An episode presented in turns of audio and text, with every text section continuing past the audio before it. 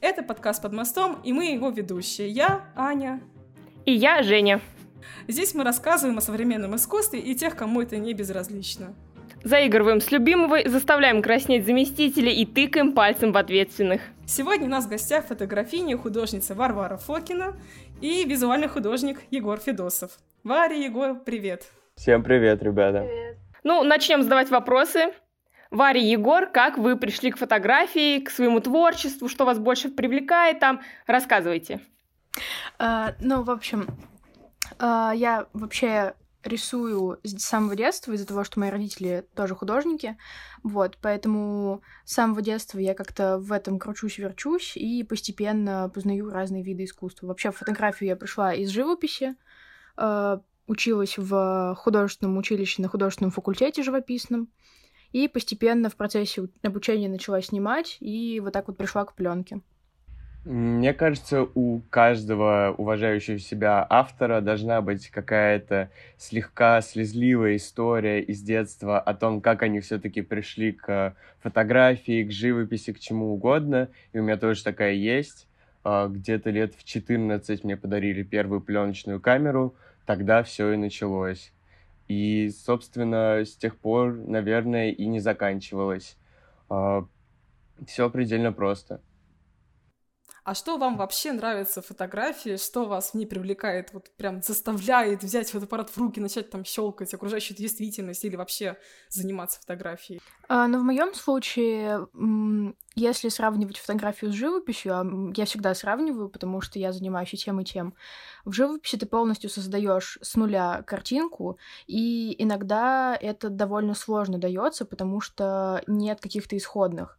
А в фотографии ты можешь отобразить именно происходящую действительность и показать ее такой, какой ты ее видишь. То есть у тебя, грубо говоря, есть уже материал исходный, и ты его формируешь под себя, когда в живописи нужно прям полноценную работу проделывать. Это не то чтобы легче, но это немножко другой вид творчества, и вот я поняла для себя за 4 года обучения на живописном факультете, что фотография мне как-то ближе, потому что можно коммуницировать с происходящими событиями, с людьми вокруг.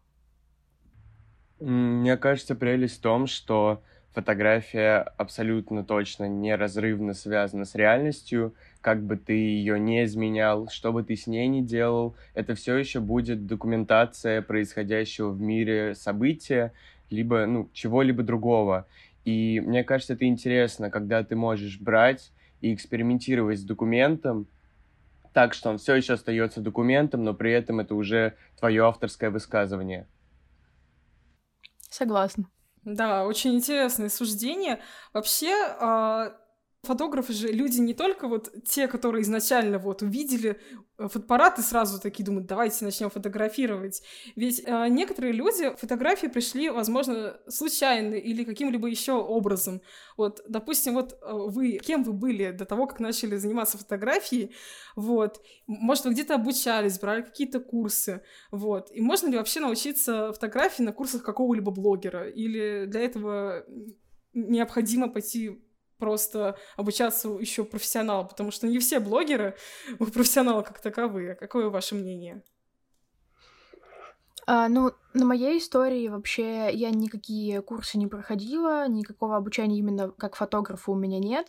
А, в целом я всегда компилирую живопись и фотографию, и изначально я начала снимать для того, чтобы а, больше каких-то композиционных решений у меня было именно на парах по композиции. Вот. И как-то так одно за другим получилось, что я начала этим интересоваться уже за рамками стен художественного училища. Uh, вот. И получается, что фотография, она помогает и художникам, и живопись помогает фотографам. И в моем случае это именно так, что я постоянно сравниваю фотографию живопись, я беру идеи для живописных работ фотографии, я беру идеи для фотографий в живописных работах, и вот даже если, допустим, брать каких-то любимых моих авторов, чаще всего это не фотографы, а какие-то режиссеры, или художники, потому что у меня в моей вот этой вот системе приоритетов и анализных э, всяких штук э, фотография, она стоит наряду с живописью и кино одинаково, и поэтому я их всех смешиваю, и как бы у меня в голове такая куча, из которой я достаю идеи, и получается то, что получается. Мне кажется, для меня образование фотографии — это вообще супер больная тема, потому что я много где отучился, я много через что прошел, а, и я скажу, что, ну, наверное, фотографии научить можно. Это все-таки достаточно прикладная история, если говорить про какую-то коммерческую фотографию, настроить свет, не знаю, понять какие-то основные э, вещи, происходящие в фотолаборатории с э, фотопроцессами, тоже абсолютно можно, но, естественно, научить быть художником, научить мыслить концептуально нигде никак не получится. И я отучился в Институте культуры Московском на фотографии. Я очень когда-то горел мыслью все-таки пойти и получить профессиональное образование фотографии, потому что мне не хотелось получать другое образование, но, как это обычно бывает, 18 лет родители настаивают на том, чтобы ты его получил. И, собственно, я отучился там два года, сейчас, наконец-то, отчислился, и, на самом деле, ни о чем не жалею, потому что это, ну, это просто трата твоего времени, тебе приходится точно так же заниматься а, вещами, которые тебе не особенно интересны, а, хотя ты можешь просто взять и самостоятельно начать делать проекты. Мне кажется, отлично, есть отличная возможность именно учиться в фотошколах. У нас есть такие, они действительно хорошие, есть несколько в Москве, есть отличные в Петербурге. Я сейчас как раз-таки обучаюсь дистанционно. А, я выиграл грант на обучение в Петербурге, и на самом деле это очень достойная замена. Вообще обучение, вот, которое длится год, это всегда прекрасно. Тебе не, ты не устаешь от этого, тебе не, это не надоедает, и ты получаешь хорошие, глубокие знания в какой-то теме, в которой тебе действительно важно получить их. Мне кажется, что важно, как и в любом деле, иметь какую-то базу, а, но эту базу можно получить не обязательно в каких-то стенах. Можно, допустим, если есть какой-то знакомый фотограф, много же таких э, историй, когда какие-то там великие мастера берут себе подмастерьев. Э, сейчас это немножко не та история, потому что время другое, но, опять же, вероятность такая всегда есть. Э, и еще очень важна насмотренность. Если тренировать в целом насмотренность и вкус, если вообще у человека есть вкус, то я думаю, э, приложив некие усилия, он может в любом случае добиться каких-то успехов. И важно найти себе м, правильное комьюнити, которое будет это все поддерживать, потому что на начальном этапе очень сложно вообще одному двигаться в этом плане, что-то там устраивать, придумывать. А если есть э, единомышленники, то всегда проще. Угу. Абсолютно с этим согласна. Вот еще хотела уточнить у тебя, Егор, ты сказал, сказал про важность мыслить концептуально. А как вообще это можно понять, чтобы, по-твоему, мыслить кон- концептуально? Ну, мне кажется, это придавать э, своей форме идею и наоборот. Ну, то есть есть, э, мне, мне кажется, вот все, что отличает как раз-таки какого-то коммерческого автора, который делает визуально привлекательные работы, и художника тем, что у художника в его работах есть какая-то философия подкрепленная, и, соответственно, когда ты стараешься мыслить концептом, твоя идея, она гораздо первичнее, чем форма, которой ты все это выражаешь. Как раз-таки про отсутствие креативного мышления и концептуализма. А как вы относитесь к типичным и шаблонным фотографиям? Ну, знаете, такие супер постановочные, наигранные. Там, например, под Новый год это все сидят э, вокруг елки э, с веселыми детьми, с наигранной улыбкой, а осенью все такие под листьями крутые, веселятся. Как относитесь к такому творчеству? Вообще это можно назвать творчеством? Это что? Мне кажется, что это можно называть именно творчеством, но не искусством. Это разные вещи. И точно так же, как есть э, современное искусство, есть э, актуальное искусство. Вот примерно такая же система ценностей, потому что в любом случае находится на это спрос, Вот. А в любом случае, есть люди, которые это заказывают, и как вариант э, заработка, если у человека не сильно высокие запросы к себе и не сильно высокие какие-то требования от окружающих, то в целом почему бы и нет? Ну, не вижу в этом ничего плохого. Но лично для себя это просто пучина отчаяния, и я никогда, наверное, не буду таким заниматься, потому что у меня, ну, немножко другое представление вообще о фотографии, и мне сложно перестроиться, потому что это все таки такие отношения, типа заказчик и исполнитель, мне нравится, когда у меня полная свобода, если даже это какой-то коммерческий проект, чтобы у меня была возможность э, выражать себя и не было особенных ограничений. Mm, недавно со мной случилась очень странная история. А, был когда-то, ну вот буквально недавно, наверное, месяц назад, тренд в ТикТоке, прости господи, а, когда ты сначала показываешь, а, получается, работы, которые а, ассоциируется, ну, допустим, со словом фотограф, и затем ты показываешь свои работы.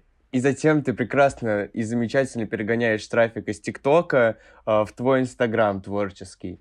Это все прекрасно. Я так и сделал, а потом на меня полились куча комментариев по поводу того, что Егор, а почему а, ты решаешь вообще, что искусство, что не искусство, может быть, для этих людей это искусство.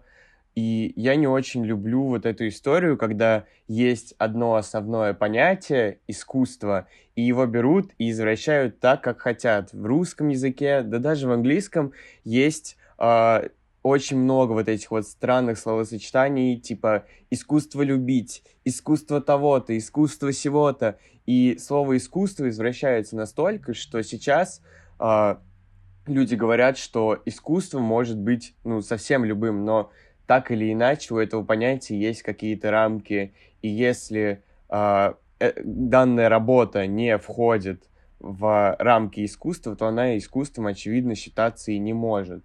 Вот и все. Но мы, конечно, чуть-чуть снобы, мне кажется, такие здесь собрались. Это все очень интересно. Люблю такие компании. Ну да, мы тут и шутки шутить, и фотографии обсуждать, вот. Такой, такие дружеские посиделки. Ну а ты, Варя, что можешь сказать про снобизм? Вообще вот про такие фотографии еще что ты можешь вот выразить свое мнение как-то? Э, мне кажется, я вообще родилась снобом, потому что с самого детства у меня как-то вот эта градация была четкая из-за того, что у меня семья художников, и я постоянно с этим сталкиваюсь, и постоянно так или иначе мы обсуждали какие-то там работы знакомых, родителей.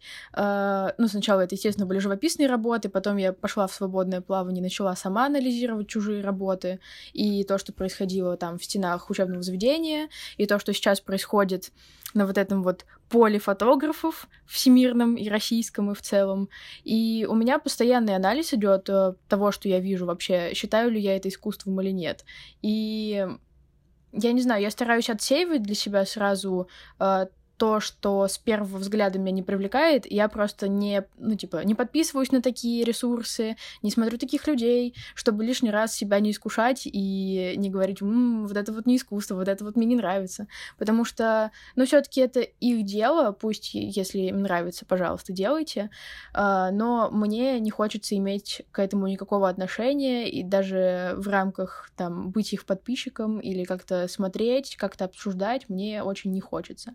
И и опять же, очень э, остро стоит сейчас вопрос у меня со всяким плагиатом, потому что э, это тоже показатель, наверное, какой-то, является ли это искусством или нет. Потому что э, вот в рамках, допустим, Рязани у нас очень узкая вот эта вот комьюнити вообще, кто что-то делает, и очень мало кого можно назвать человеком искусства, и довольно много людей, либо не понимают, как это вообще можно классифицировать, и путаются в понятиях, и из-за этого происходит масса всяких инцидентов, либо они просто, ага, вот это искусство, я, я молодец, я идентифицировал. Надо брать и делать то же самое. Вот. Поэтому, да, наверное, просто надо для себя какую-то вот эту вот выделить градацию и по ней уже смотреть. У меня очень узкое поле того, что я называю искусством. Действительно. Да, справедливо, как говорится. Вот. И раз уж мы заговорили вообще про съемки, а, тогда скажите, какая у вас была самая захватывающая коммерческая съемка, вот если такая была? Может быть, вы использовали какие-то там суперметоды, вот то, что вы никогда не пробовали раньше, вот, и вот а, может вас происходить какие-то приколы на них, вот, на этих съемках, что-то забавное. Егор, начинай. Мне надо придумать. Ну, приколы, конечно, всегда на съемках происходят. Съемки это вообще прикольно. Вот. Э, самая запоминающаяся история — это, пожалуй, когда я снимал для бренда историю. Это должно было быть как у них выйти как спецпроект. И, собственно, э, мы разработали концепт. Я, честно, уже не могу вспомнить в деталях, в чем он был, но он был, это точно. И прелесть была в том, что мы взяли лысую модель, естественно. И, собственно, что мы сделали? Мы взяли два огромных пластиковых, а, это даже не пакеты, это были а, огромные пластиковые фоны, наверное, я бы так сказал. А, мы шили их вместе, а, склеили все скотчем, чтобы внутри было герметично, и все, что мы оставили, это небольшую прорезь, которую можешь человек а, вот так вот клубочком протиснуться туда. Собственно, туда помещалась модель, а затем мы брали пылесос и высасывали оттуда воздух. Так что, знаете, как, как фрукты на прилавках, которые обмотали пластиковой вот этой вот а, пищевой пленкой. И человек, получается, там застывал в каких-то очень странных, интересных позах. А, часть, небольшая часть работы есть у меня в Инстаграме, но как такой проект, он почему-то, к сожалению, не осуществился, но опять же из-за ковида и прочих неприятных вещей. Но воспоминания, конечно, да, надолго останутся, я думаю. Это самое странное, но самое интересное, что происходило на съемках. На самом деле это реально приколды с высшего уровня, очень клево звучит, да. Это уровень а, топ-модель по-американски. Там обычно такие задания. Абсолютно. Да, обернуться пленкой Когда съемка в воде, Егор. Ой, а съемка в воде у кого-то из вас был опыт? Может, тоже расскажете? Я вспомнила такую историю. Это была не коммерческая съемка, это просто у меня в голове опять возникла какая-то идея, и я думаю, ну дай-ка я ее сделаю. А, позвала людей, которые друзей согласились поучаствовать. И прикол был в том, что это были нюдисы в воде, и получилось так, что место, локация вообще, которая мне нравилась, а, она находится... Ну, это не, не городской пляж, но э, людная речка, скажем так. Мы туда пришли, естественно, днем, потому что свет, чтобы был хороший, чтобы все было хорошо. Почему-то я не подумала, что там будут люди. Я, ну, как бы был будний день, и я подумала, что этого будет достаточно. Хотя это было лето, и в целом летом у всех каникулы, особенно у детей. И получается так, что там была съемка с тремя моделями, две девушки и один парень. А речка такая не очень глубокая, там очень много деревьев вокруг, все такое живописное. А, ну, то есть нырнуть там как бы нельзя, даже если очень захотеть.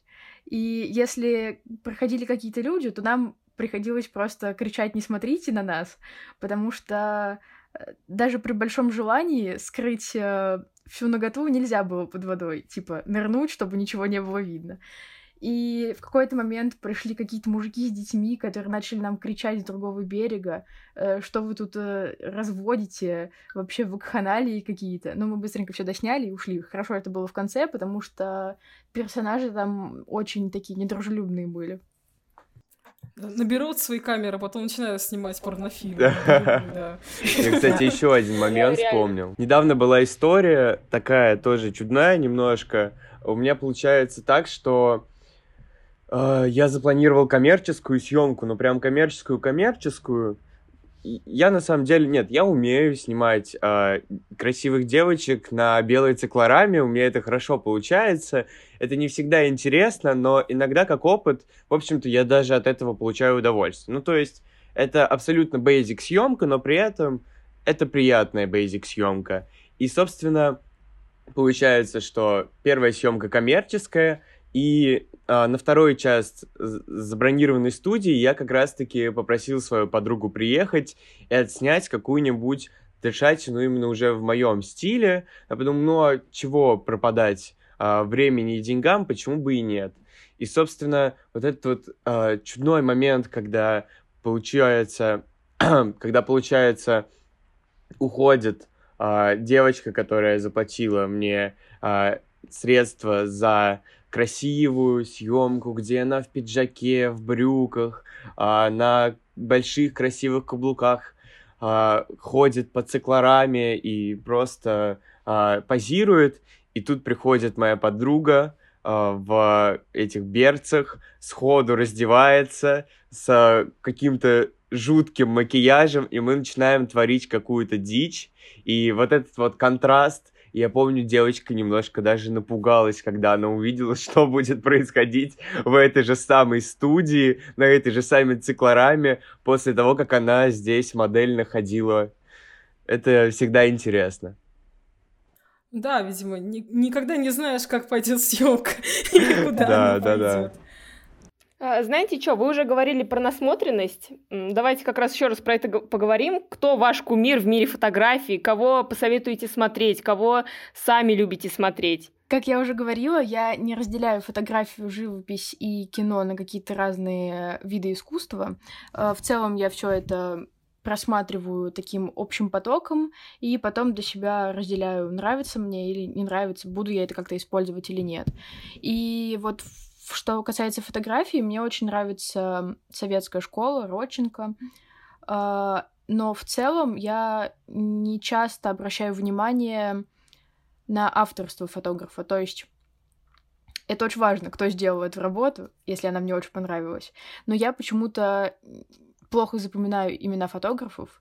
И в целом такой большой поток вообще авторов, что не получается как-то выделить для себя таких прям вот это, это прям то, что мне нравится. Очень много таких. Поэтому я могу сейчас привести в пример, чтобы это было не так емко и не- так много, а, несколько режиссеров, на которых я обычно ориентируюсь, потому что когда я смотрю кино, я могу прям по кадрово выделять какие-то вещи, там, по цветам, по композиции, по а, каким-то тональным соотношениям. И вот есть такие четыре режиссера, которые мне прям очень-очень сильно нравятся. Четыре всадника апокалипсиса. А, Короче, это Линч, Триер, Тарковский и э, Вингенрёфен. Это датский режиссер. Могу рассказать немножко про каждого, почему именно они мне нравятся. В картинах Рёфна меня привлекает э, особенно цвет. Цвет и как он работает со светом, потому что у него все картины такие супер неоновые, э, за исключением первых работ, там, допустим, Пушера какого-нибудь. Там тоже есть своя романтика, но она такая больше андернаркотическая, с всякими вещами из мафиозных кругов. Потом он тоже остался в, в рамках этих сюжетов, но у него это перешло все. Вот, допустим, у него есть последний, одна из последних работ, сериал «Слишком стар, чтобы умереть молодым». Очень интересно смотреть на развитие этого режиссера вообще на пути э, своего творчества, потому что сначала у него были сюжеты про э, датскую мафию, но такую более грубую, и никакого неона, просто как бы криминальные истории. И как он потом перешел вот в, в эту неоновую цветную историю, очень красиво выглядит. А Что касается Триера, у него мне абсолютно абсолютно понравилось сразу вообще с первого взгляда его смелость и то, как он обращается вообще с, с философией, наверное, потому что у него это не поддается никакому объяснению, и очень всегда удивительно смотреть, ну вообще, если кто-то смотрит какие-то фильмы Триера в первый раз, э, очень удивительно смотреть на реакцию людей, потому что Многие не готовы к такой смелости, особенно если это на большом экране происходит где-то. Вот. Никогда не видела, что по телеку показывали Триера. Но, наверное, оно и правильно, чтобы лишний раз не провоцировать людей, потому что многие могут счесть это, ну, просто шизой. Вот. А что касается Тарковского, он просто как классик меня очень привлекает. И у него такие спокойные всегда какие-то соотношения, и когда я смотрю его фильмы, мне становится очень так легко как-то, не знаю. А, плюс у него очень красивая серия его полароидов, которую он делал к фильмам. Тоже с ними стоит ознакомиться. Что касается Линча, он, наверное, в ту же категорию, что Триер относится, тоже абсолютная смелость, но у него это больше такая... Если сравнивать именно в цветовом спектре, то Триер — это цветное, а Линч — это больше к ЧБ относится. Ну, у меня лично так в голове. А, почему-то вот эти вот фильмы Линча, типа там вот сериал Twin Peaks всем известный, а, у меня в голове все кадры из него становятся черно-белыми или какими-то более-менее хроматическими, если я что-то вспоминаю. Вот, наверное, просто как автор он у меня так отображается. Вот Егор тоже жаждал что-то сказать. вот, скажи. Собственно, да, у меня есть, наверное, два любимых автора. Один — это живописец, э, современный художник, и второй — это фотограф. А если говорить про живописные практики, то это Герхард Рихтер, всем известный, сейчас очень такой популярный автор. А, мне очень нравится, как он а, брал фотографические изображения, ну то есть, опять же, документацию, и переводил их в формат живописный. А, таким образом, он как-то рефлексировал, преобразовывал изображения, которые для него, для самого очень-очень важны. Сейчас он делает абстракции не менее интересные. Ну, в общем, этот автор, наверное, меня очень сильно повлиял. А если говорить про фотографов, то здесь есть одна очень чудная история. В общем, получается так, что года два назад я сделал серию работ, которые в какой-то момент приобрела какую-то популярность. Э, я с ней, ну, получается, она выставилась и в Тбилиси, а, э, ее напечатали в нидерландском журнале о современной фотографии. И сейчас эта работа... А, ну и в МОМА недавно выставка была именно с этой серии. А, не знаю, как так получилось, но так получилось. Эта серия сейчас уже живет давно без меня, как будто бы, и просто где-то существует, что-то делает, преобразовывается, и это интересно. И в какой-то момент, когда я только презентовал эту работу, а, просто какой-то мой подписчик в Инстаграме отправляет мне автор и говорит, вау, вы так сильно похожи.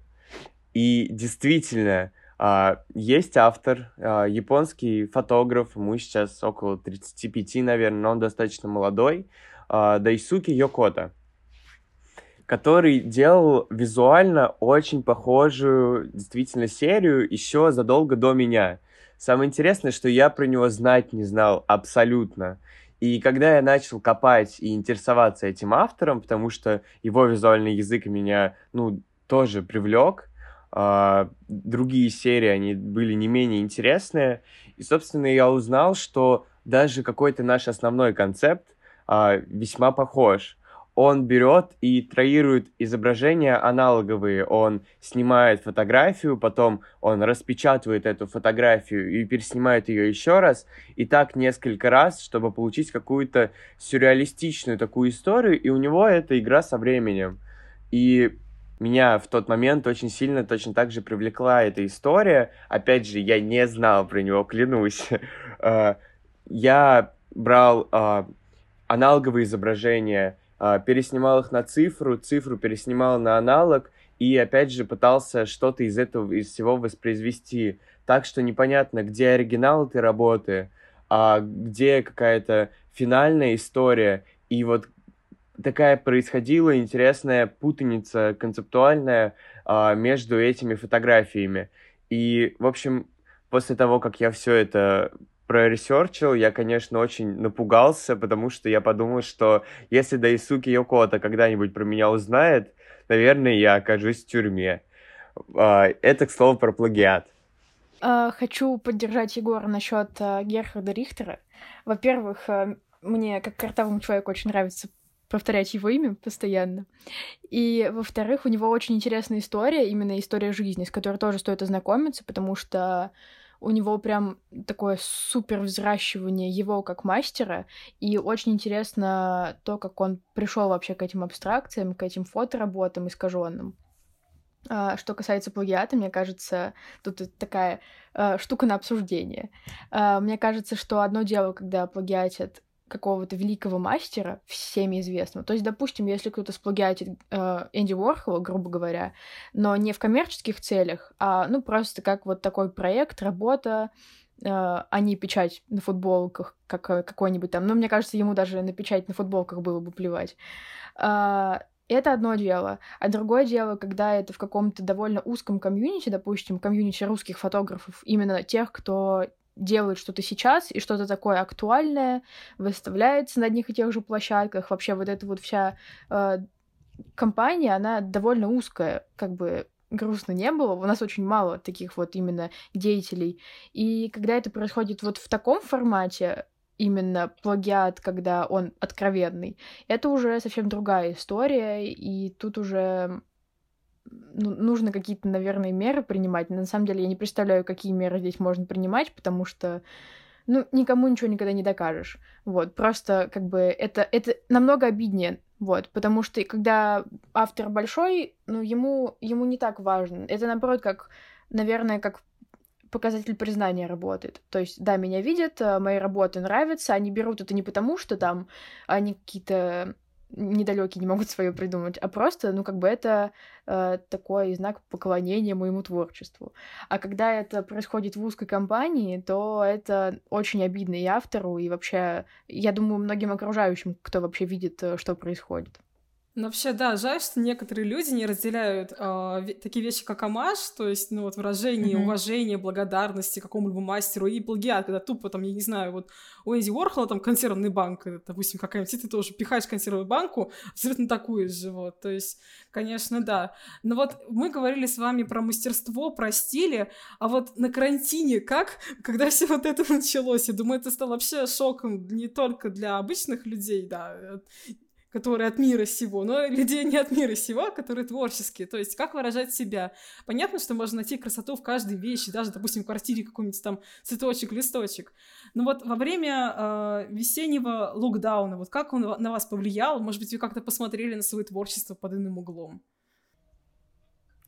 Uh, я во время локдауна, естественно, сидела дома, как все.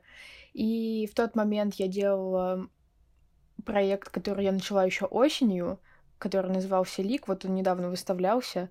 В итоге он получился вообще не таким, каким я хотела, потому что из-за локдауна... Ну, точнее, не таким, каким он изначально задумывался, потому что из-за локдауна это все затянулось э, практически на год, и у меня очень быстро меняется вообще представление о каких-то вещах, видение, и вот если я что-то придумала, мне лучше сделать это сразу. Или записать и сделать это потом, но сделать прям вот мимолетно, не растягивать именно процесс создания.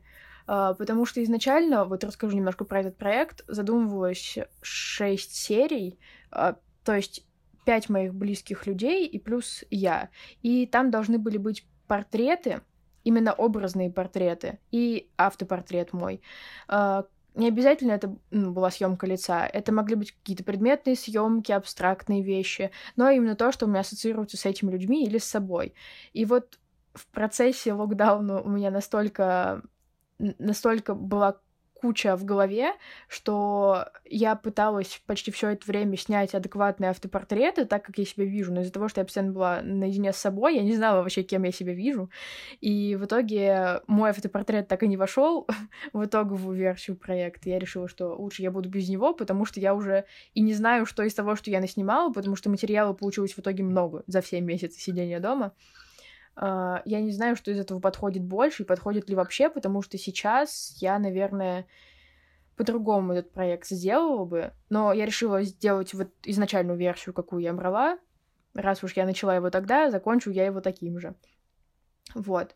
Uh, что касается каких-то других работ, ну, у меня получался вот максимум, который я делала, это наряжала в папу и брата в какие-то костюмы и снимала. У меня есть съемка, где мой отец в костюме зайчика, вот. И получалось так, что там недопрояв получился пленки, потому что у меня просрочились все проявители и все на свете, а проявляю я сама.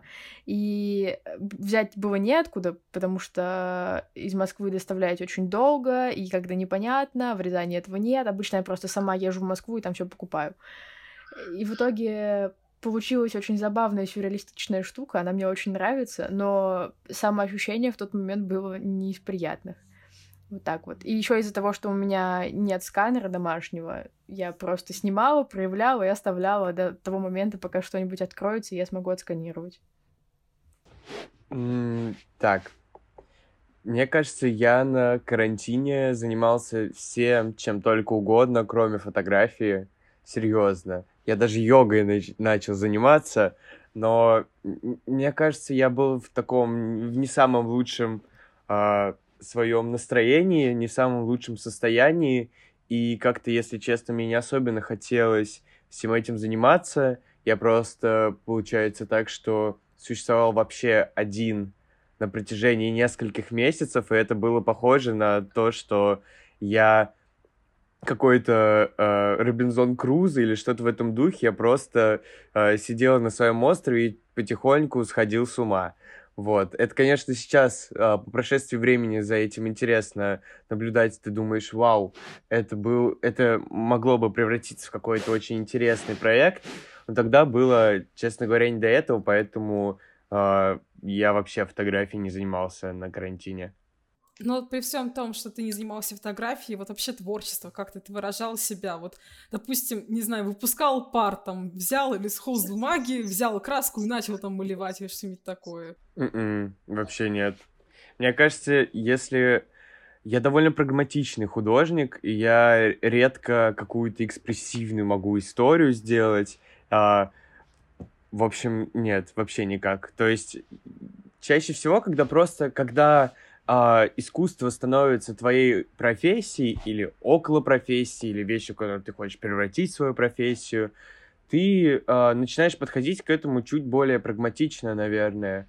Я сейчас стараюсь не делать съемки, а, которые не войдут в какой-то мой проект, просто потому что, ну, а, мне так захотелось. Ну, я стараюсь как-то и ресурсы свои сохранять так, чтобы потом их можно было во что-то чуть более конверсивное такое превратить, а, во что-то, что потом отдаст мне какой-то фидбэк взамен.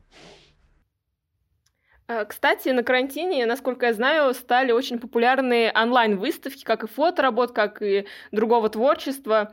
Вы практиковали что-то подобное? Вот давайте вообще про выставки поговорим.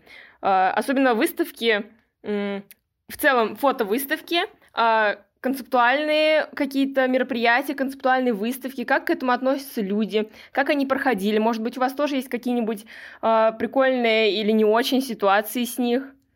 А, может быть, вас кто-то подставлял, там, не знаю, э, или наоборот, люди супер шли навстречу и помогали все организовать. Были ли какие-то кураторы, необходимы ли они вообще?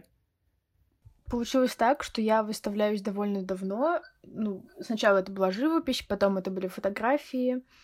И насчет вот кураторства, я думаю, что это очень важно в рамках больших выставок. Вот. К сожалению, в маленьких городах типа Рязани вообще не распространена практика кураторства, и обычно это делается на коленке, либо сам автор там что-то должен придумывать э, вообще, как это все должно выглядеть э, Вообще, что входит в обязанности куратора, это собрать концепт, собрать авторов, которых он хочет видеть, почему он хочет их видеть, написать какой-то тезисный план, чтобы это было как бы, ну, не в форме буклета, не обязательно потом это кому-то показывать, просто чтобы всей команде было понятно вообще, чем, чем занимаются э, они в данный момент. А, потом организовать э, именно место, именно организовать всю вот эту вот визуальную часть вне работ, именно оформление. А, что происходит у нас? У нас сам автор придумывает, какая у него концепция, что он хочет... Ну, понятно, от, от автора это очень в, ну, в большой степени зависит. Но мне кажется, тут нужно просто разделять обязанности, потому что авторство — это уже большая работа, и чтобы избежать каких-то накладок и вот этих вот самокопаний, потому что это вечная история у художников, когда они не могут решить, как, как это должно выглядеть и как это лучше будет выглядеть. Лучше какое-то стороннее мнение иметь. А, а у нас это происходит так, что все на коленке, все делает сам автор, и концепцию придумывает, и потом оформляет это все, договаривается с площадкой, э, сам же зовет своих знакомых каких-то на открытие там или, ну понятно, какие там паблики есть, которые все это постят, но не в таком большом масштабе. И в итоге получается, что это такое маленькая кастрюлька с супом, которая бесконечность варится на, на комфорке. Одни и те же люди туда приходят, одни и те же люди выставляют, друг к другу все приходят. Понятно, понятно, что комьюнити в целом в России не такое большое, но можно было бы как-то более профессионально к этому подойти. Вот насколько я знаю, в Москве с этим как-то получше, даже в контексте каких-то молодежных выставок, объединений. А, вот мы с Егором вообще входим в падугу объединений, мы там и познакомились. И даже на примере того, что кучка непрофессиональных фотографов собрались и что-то сами решили делать, даже там больше организаций, и именно есть человек-куратор, который все организовывает. Вот. А, Настя Акимова, она и выставляется, но она и кураторскую всю работу выполняет. И есть как раз вот это разделение обязанностей, что есть человек, к которому все идут, и у него какие-то вопросы решают, все скидывают, какие-то там документальные вопросы именно в плане скинь мне документ такого-то размера, чтобы он хорошо был распечатан. Потому что многие художники просто об этом не знают, что нужно распечатывать э, фотографии по итогу достаточного размера, чтобы они были как бы не пиксельные и нормально просматривались. Вот. А что касается выставок, опять же, в Рязани как бы с этим довольно туго почему, почему я очень благодарна судьбе, что я родилась в 21 веке, что можно сейчас выставляться и онлайн, и в Москве, и где угодно вообще, и по всему миру, и при этом оставаться оставаться на месте, грубо говоря, ну, не нужно просто вот это вот со стопкой работы ехать куда-то там за границу, в Амстердам, пожалуйста, возьмите их хоть кто-нибудь. Сейчас можно просто скинуть и ждать ответа. Uh, вот в Рязани именно что касается современного искусства в Рязани, где его можно выставить. У нас не так много площадок. Наверное, из таких прям те, на которые стоит обратить внимание, только одна, где более-менее open-minded и готовы принимать новых авторов, но при этом у них есть какой-то отбор. То есть не так, что зовем всех авторов, приходите все, кто хотите. И потом люди, которые просто приходят со стороны, ну, естественно, есть какой-то процент людей, кто пришел не потому, что он твой друг, а потому что он где-то увидел эту выставку и захотел посетить ее. Приходят такие люди, и у них создается впечатление, что вот, вот это вот действительно искусство, вот это вот как бы, если мы не можем идентифицировать э, вообще что-то как искусство, ну вот тут же выставили, наверное, как бы профессионалы поработали, и мы можем это считать тоже искусством. И производится вот этот вот э, назову это демпингом, только не типа ценовым, а именно таким моральным, и общая вот эта вот осведомленность об искусстве у населения, она падает. Особенно в маленьких городах, опять же, повторюсь. А, в Москве там попроще, потому что в целом люди как-то более открыты, и очень много площадок, очень много можно куда сходить, вообще можно хоть каждые выходные посещать разные выставки, и всегда это будет актуально, и всегда будет что посмотреть. Вот. Ну, я выставлялась и в Рязани, и в Москве. А, ну, наверное, опыт в Москве как бы, естественно, мне понравился больше, потому что и, и публика подготовленная, и люди, с кем я это делала, они тоже более подготовленные и более такие образованные в этом плане. Ну и в целом там люди относятся как-то более спокойно именно к такой концептуальной фотографии, которую, которую можно назвать искусством. А в Рязани часто выставляются люди, которые вот реально были случаи, когда выставлялись э, люди с такими вот фотками, типа дети в листьях в осенних или там какие-нибудь зимние фотки, и кто-то на это приходил. И вот очень грустно, что такое происходит. Ну, у меня довольно большой послужной список, который вот сформировался, наверное, за последние два года. У меня все сразу же началось с Москвы, но началось с выставок, которые мы, в общем-то, организовывали сами я и сейчас, и по сей день я занимаюсь помимо тем, что, э, ну, как-то пытаюсь продвигать свою выставочную деятельность, я также э, периодически продюсирую выставки для других ребят, помогаю просто, не знаю, мне все это очень, мне все это очень интересно, и я, наверное, просто очень люблю кричать, кричать на людей. Вот. А, просто в организации выставок, мне кажется, без этого ну никуда, поэтому вот так. У меня все началось с Москвы. Э, года два назад мы нашли какое-то антикафе на Соколе и предложили им выставку, они согласились. Это была выставка как раз-таки нашего курса в Институте культуры. Мы показывали разные аналоговые фотопроцессы, и я там был вот как раз-таки и в качестве художника, и в качестве организатора, и в качестве какого-то полукуратора. В общем, все что угодно. А, затем уже, да, а, появилась Падуга. А, спасибо, конечно, Насте Акимовой. А, что, дальше, дальше как-то все пошло как по маслу на самом деле. И сейчас у меня в города, ну, есть достаточно много мест, в которых я выставлялся. Это Тбилиси, это Рим, это что еще? Были какие-то еще города. А, а, ну, и это уже чуть более какие-то большие, а, серьезные институции. Ну вот буквально пару недель назад закрылась выставка в МОМА, а, в которой я тоже участвовал. Собственно, да, опыт есть, опыт большой, но на самом деле ничего особенно не меняется.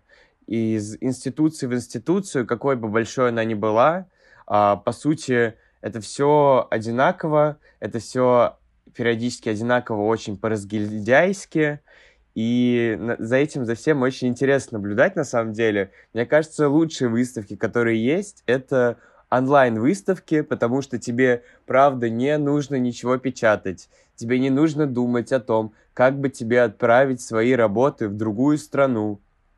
Тебе... Ты ни о чем не задумываешься, ты просто скидываешь план того, как ты хочешь, чтобы твои работы висели, твою развеску, отправляешь сами файлы, и потом через э, пару дней выставка готова. Все прекрасно. Ты крутишь, вертишь этот ползунок на своем телефоне или а, тачпад на ноутбуке и рассматриваешь свои работы, которые должны были сейчас, конечно, выставиться в другой стране, но в целом так тоже вполне себе неплохо. И что художникам главное? Главное — это записать эту выставку в свое CV. А, это сделать можно все так же замечательно, а в целом какая тогда разница, как ты там а, физически ты выставился или в цифровом формате? А, кстати, у меня есть тоже небольшой опыт э, неудачных выставок, как и онлайн, так и офлайн. А, недавно, ну как недавно, пару месяцев назад в Рязани проходила выставка, меня туда пригласили, я приходила с работами, так скажем, на собеседование, а человек, который это все организовывал, приехал просто на два часа позже, не объяснив причину, хотя мы договаривались на пять вечера, и я просто два часа сидела, ничего не делала, ждала, написывала, а, я все-таки дождалась. Вот. И такие опоздания были на протяжении всех собраний и мероприятий, и мне это очень не нравилось. Я всем рассказала, типа, не надо вот туда ходить, там все опаздывают постоянно. А офлайна тоже была одна выставка, где до сих пор ничего не понятно, ничего не известно, что происходит. А, должны были дать какие-то а, прикольные штуки, плюшки нам, всякие веселые вещи о том, что мы молодцы, о, о том, что все супер, а, но так ничего и не выдали, сказали, что да, мы выставили работы на сайте, ну вот, кто, кому надо, тот посмотрит, вы тоже можете посмотреть. А, некоторых авторов вообще не указали, то есть просто картиночки, и они посчитали, что это уместно, и в целом все у них клево, но на самом деле получилась какая-то параша, и никому не понравилось. Так что кураторство это очень важно, и пусть этим занимаются ответственные, организованные люди, которые могут все взять в свои руки, могут все организовать, все клево сделать и не опаздывать. Мне понравилась эта фраза. Мне кажется, это просто описывает всю российскую арт-сцену. Ничего не понятно и неизвестно, что происходит. Да. Мне кажется, это сравнимо с тем, что ты, когда маленький растешь, думаешь, ну вот я стану большим взрослым, и вот взрослые все такие ответственные, такие молодцы, а потом ты вырастаешь и понимаешь, что как бы вообще-то нет. И вот тут то же самое. Нет, очень, на самом деле, интересные взгляды на вещи, и вообще художник иногда, ой, и фотограф, да художник, вообще творческий человек себе зачастую и там, и да, вообще, да, Егор махнул рукой, и там и швец, и жнец, и дуде, и грец, там, и творец, и кто он там, и дворец, да, кто он только, кем он только не является. Вот, но вообще вы, вот, завершая наш потрясающий э, диалог, бесед... не диалог, нас много, да, беседу, вот, такую полифоническую мелодию. Что, какие советы вы можете дать вообще человеку, который только увидел фотоаппарат и думает, о, сейчас я пойду фотографировать, но не тут-то было. Вот, что вы можете вот, сказать этому человеку? Какие напутствия вы могли бы ему дать? Вот, допустим, там, топ три совета. А, я бы посоветовала не бояться делать и не бояться и в плане идейных каких-то вещей. Если, допустим, вокруг какое-то облако осуждения, не нужно его слушать, а как бы просто делать то, что нравится. Именно в визуальном формате, в философском формате, вообще что угодно. Второе — это, наверное, не сидеть на месте в плане не ждать, пока к тебе придут. Нужно самому искать какие-то каналы, вообще как можно продвинуться, какие-то выставки, сотрудничество, писать каким-то художникам, брендам, еще кому-то. Вот. Потому что, к сожалению, у нас и фотография в целом, и коммерческая фотография, ну, именно такая хорошая коммерческая, интересная фотография развита очень плохо. И часто люди и вообще какие-то сторонние, и именно заказчики, они не оценивают по достоинству творчество и деятельность фотографа и в материальном плане, и просто. Вот, поэтому нужно искать вообще какие-то лучшие варианты для себя и не обесценивать свой труд, вот так вот скажу. И третье, наверное, тренировать насмотренность и вкус. Вот, смотреть как можно больше, ходить на выставки и не забывать, что именно иметь такое критическое мышление, не забывать, что не все, что есть на выставках, это хорошее, и как бы тренировать не только насмотренность, но именно такой а, а, анализный э, способ мышления. Мне на самом деле особенно нечего, наверное, дополнить. Это все, что я хотел сказать. ну, я могу дополнить только...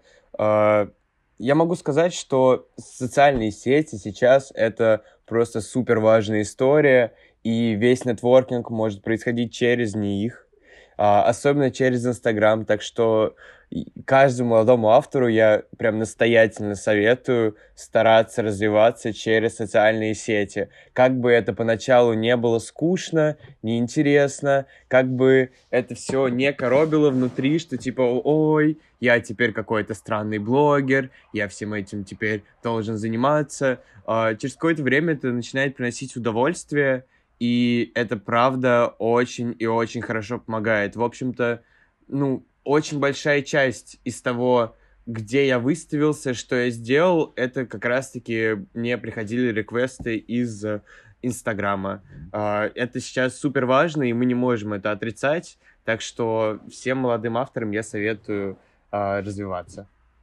Да, я бы еще добавила к словам Егора, что очень важно вести Инстаграм, да, но не нужно себя в какие-то рамки заковывать в плане, ну, знаете, есть всякие чек-листы, как правильно вести Инстаграм, как писать продающий пост. Вот этого вот не надо, пожалуйста. Это как раз история, когда коммерческая фотография в листьях э, рядом с вот этим вот картонным камином в студии, э, с носком, который висит рядом. Вот не нужно себя ограничивать, если как бы вам нравится делать такие посты, там, визуальные или как-то по наполненности, окей, все супер, пожалуйста, если вам так э, проще, и таким образом вы себя не стесняете. Потому что если делать хорошо, то в любом случае когда-нибудь это начнет работать. Вопрос в том, насколько вы вообще стараетесь и насколько это отражает вас. Потому, ну, согласитесь, не, не супер вариант, если вы начнете писать продающие посты и делать продающие фотки, а потом, когда это стрельнет, вы поймете, что вам как бы нужно теперь с этим работать дальше, иначе в этом нет никакого смысла. А что, теперь всю жизнь так снимать и вот писать эти продающие посты? Уже не очень. Звучит страшно. Потрясающие, замечательные советы. Спасибо вам большое, ребята. Вас с вами было очень приятно говорить, ребят. Вы большие солнышки, это реально очень клево. А, мы просто с Аней переписывались все это время а, в другом ресурсе, мы очень хвалили вас и радовались, что именно вы так говорили, что вы так много говорили. Мы даже многие вопросы не успели задать, потому что вы эти вопросы уместили в свои предыдущие ответы. Это просто нереально клево, и все вышло так, как э, мы хотели, и даже лучше. Шептались, значит, про нас, да? Было бы замечательно вообще с вами когда-то познакомиться вживую, вот они через экран монитора, ну, как говорится, киберпанк уже настал, вот, поэтому сидим и общаемся. Вот. Ребят, вы большие молодцы, спасибо вам еще раз огромнейшее. Спасибо. Вот. Если будет какой-то подкаст, посвященный фотографии, вот, мы обязательно вам напишем. Даже если его и не будет, вот, то мы вам все равно напишем. Мы все равно вам напишем, да, в любом случае напишем. Спасибо вам еще раз огромнейшее. До новых встреч. Пока-пока. Да, пока-пока. Это был подкаст «Под мостом». Если вы хотите следить за жизнью нашего подкаста и за новостями культуры, подписывайтесь на наш Инстаграм, Телеграм и ВКонтакте. Слушайте наш подкаст в Apple подкастах, Google подкастах, Яндекс Музыке, ВК и Кастбоксе. А, если хотите поддержать нас, то рассказывайте о нашем подкасте своим друзьям, ставьте звездочки или лайки там, где вы нас слушаете. До встречи в новых выпусках!